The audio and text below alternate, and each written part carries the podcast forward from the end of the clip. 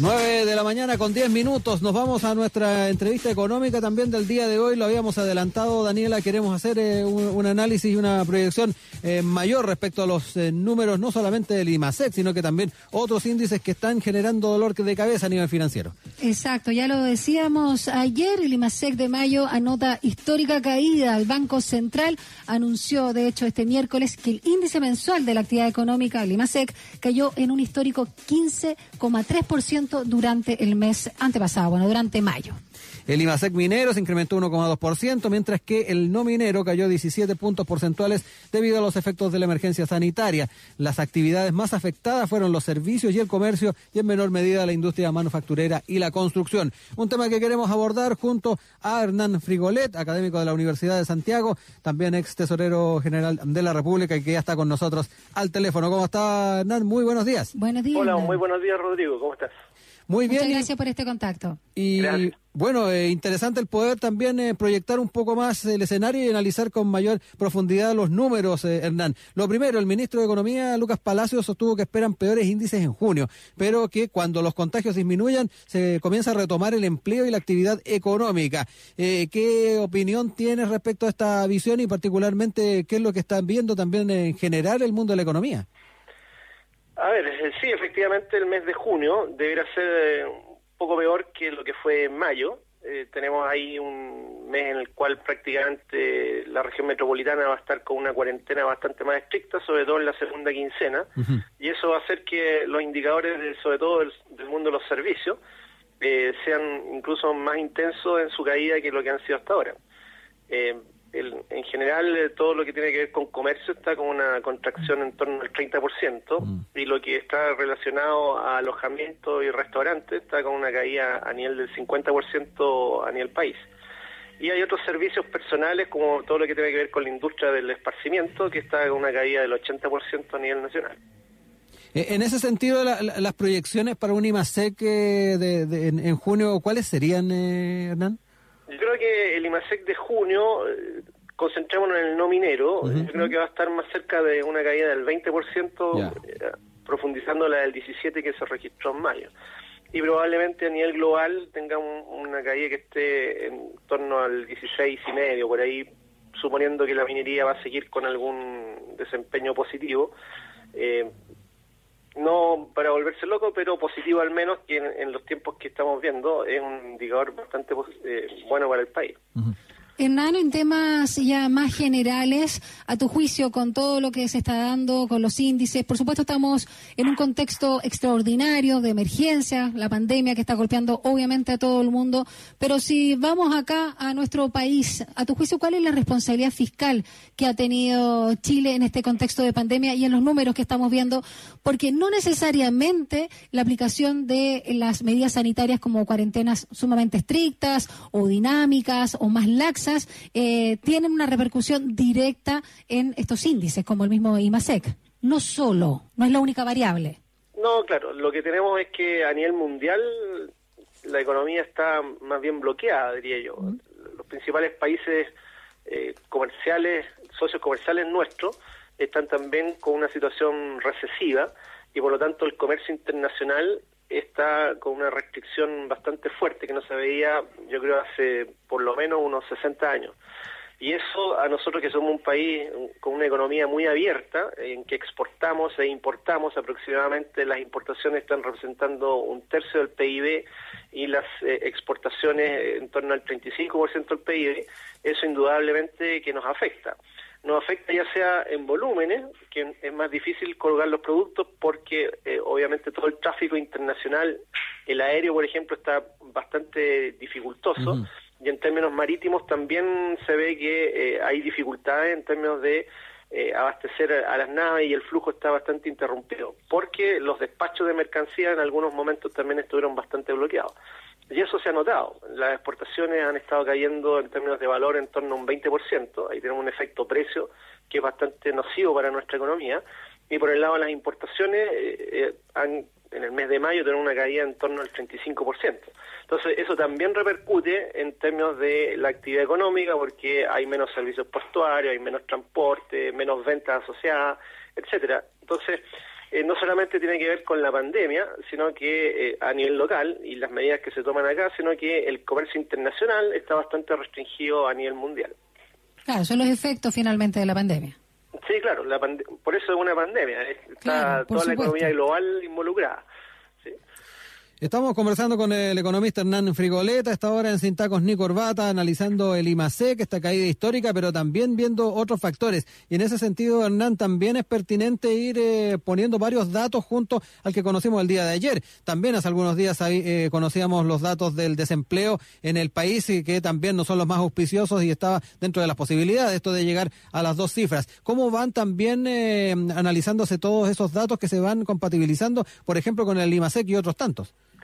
Sí, el desempleo, el indicador de la tasa de desempleo es bastante engañoso, porque la tasa, bueno, el año pasado en la misma época teníamos un 7% de desempleo y ahora subió al 11,2, ya estamos en dos dígitos.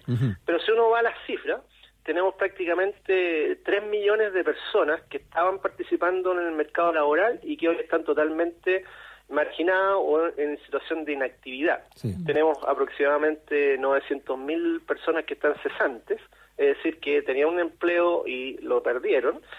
Tenemos aproximadamente un millón de trabajadores que están en una condición de trabajador con contrato pero ausente, es decir, ahí tenemos todas las medidas de protección del empleo y obviamente ahí hay una caída de ingresos que está en torno al 50%. Y eh, además tenemos que hay gente que no está considerada dentro del mercado laboral porque se retiró. Tenemos aproximadamente un millón de personas que están fuera del mercado laboral, que se retiraron porque no tienen ninguna posibilidad de eh, generar ingresos haciendo una actividad por cuenta propia. Sí, trabajo informal en muchos aspectos, eh, Hernán. Exactamente, entonces ahí tenemos 3 millones de personas inmovilizadas de una fuerza de trabajo que el año pasado en esta misma época eran 9 millones y medio de personas. Mm. Por lo tanto, ahora estamos con una fuerza de trabajo que está en torno a los 8 millones de personas, dentro de las cuales tenemos un millón y medio que está prácticamente inactiva. Estamos conversando esta mañana acá en Sin Tacos ni Corbata con el economista y académico de la USACH, Hernán Frigolet, ex tesorero también de la República de nuestro país. Hernán, eh, si bien ustedes los expertos y todos escuchamos constantemente el IMASEC y a propósito también de lo que ha dicho el ministro de Hacienda, Ignacio Briones, eh, que esta es la mayor baja desde que se comenzó a medir el IMASEC desde el año 86. ¿Nos puedes contar un poco cómo se crea este instrumento? Porque no todos los países miden de la misma forma. Sí, claro. Bueno, el IMASEC eh, ocupa la misma metodología que eh, utiliza el Banco Central para calcular el PIB del país a nivel trimestral y a nivel anual. Lo que sí está restringido en términos de la cantidad de indicadores que están disponibles y por lo tanto hay un conjunto mayor de estimaciones que hace el Banco Central utilizando técnicas estadísticas y econométricas. Por lo tanto, es un indicador que anticipa muy bien lo que está pasando con la economía, es un anticipador de lo que es eh, el PIB del país.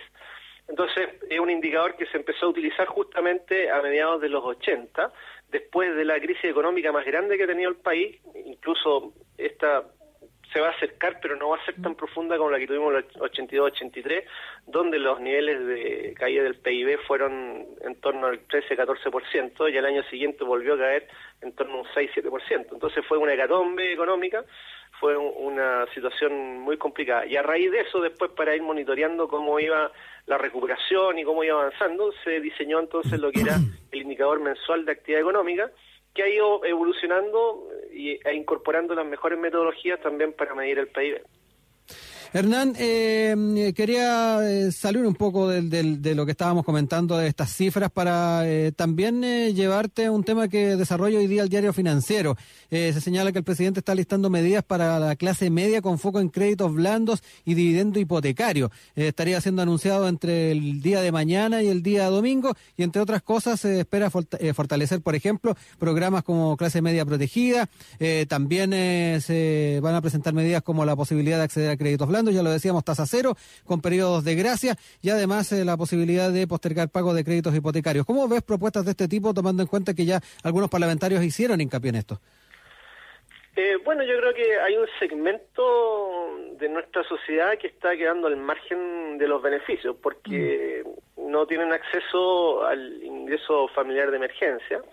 Eh, muchos no, no son trabajadores individuales, eh, abogados, médicos, dentistas, eh, hay un rubro importante de, asesores, de ingenieros, arquitectos, etcétera, que están con sus actividades completamente bloqueadas, sin poder desarrollar o que están trabajando al 30%. Y ellos están fuera de todos estos sistemas de protección del empleo o en ingresos familiares de emergencia, porque mantienen un nivel de ingreso, pero es que es completamente insuficiente dado el nivel de gasto que enfrentan. Y por eso se necesita entonces un paquete de medidas que vaya a ese segmento de la población que probablemente una vez que se reactive la economía van a tener recursos como para hacer frente a eh, que obtuvieron un crédito blando, mm. bajas tasas y con periodos de gracia, van a estar ya en condiciones de poder eh, pagar las cuotas respectivas en el momento en que la economía ya empiece, hablemos del próximo año, a partir del próximo año ya deben estar en condiciones de empezar a servir los créditos. Entonces, yo creo que bienvenido un, un, conjunto de medidas que vaya por ese lado. ¿Basta con eso, perdón Daniela, basta con eso o tú incluirías algo más?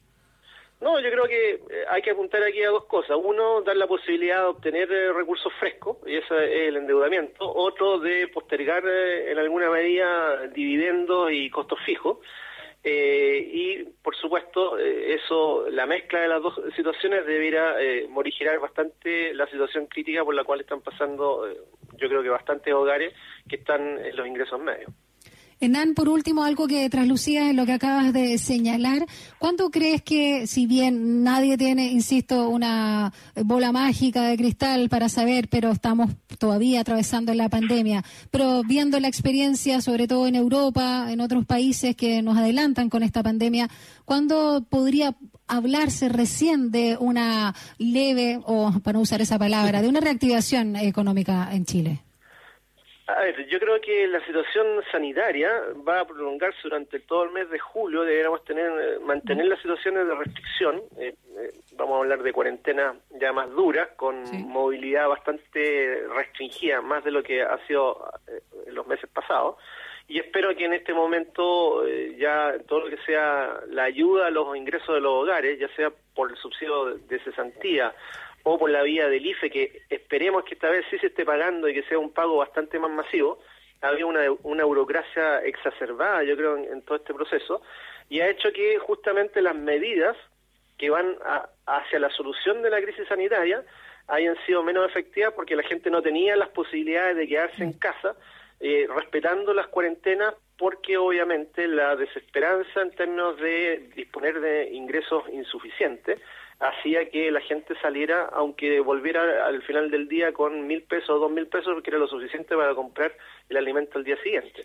Ahora, si el IFE se empieza a aplicar, que he escuchado al ministro Monkever, que esta semana ya era estar pagándose aproximadamente a dos millones de hogares, los, eh, los hogares en promedio en Chile tienen 3,5, deben estar entre 350 mil y 400 mil pesos, lo que debería estar llegando en promedio a, los hogares beneficiados con el IFE. Y eso debe ser suficiente para que tengamos un mes de julio en el cual la cuarentena se aplique eh, de forma más estricta, restringamos mucho más la movilidad y por esa vía eh, vayamos ya ganándole a la curva de los contagios y por esa vía vayamos teniendo ah, un, alivio para el sistema eh, sanitario en Chile. Ahora, en términos de reactivación, yo creo que la reactivación ya va a ser derechamente en el tercer trimestre, el mes de septiembre yo creo que va a marcar el punto de inflexión donde la economía va a empezar a despegar, pero va a ser un despegue bastante lento y moderado. Por eso los pronósticos ya con lo que va a pasar, ha estado pasando en mayo, lo que va a pasar en junio y julio, nos dice que la economía va a tener una caída promedio de este año el PIB en torno al 7,5% y que los niveles de desempleo se van a demorar más en, recuperarse. Ahí yo creo que está el problema más agudo eh, que va a observar la economía en el año próximo que viene. Queremos agradecer esta conversación, esta entrevista con Hernán Frigolet, académico de la Universidad de Santiago, economista ex tesorero general de la República, que estuvo dialogando con nosotros respecto a estas cifras, que no son las óptimas, pero esperemos que esa reactivación de alguna manera se vaya eh, logrando en mes de septiembre. Muchas gracias, Hernán. Gracias, Hernán. Que estén muy bien, así esperemos todos, que septiembre sea un buen mes. Que estén muy bien, buen día. Chao. Chao. Adiós.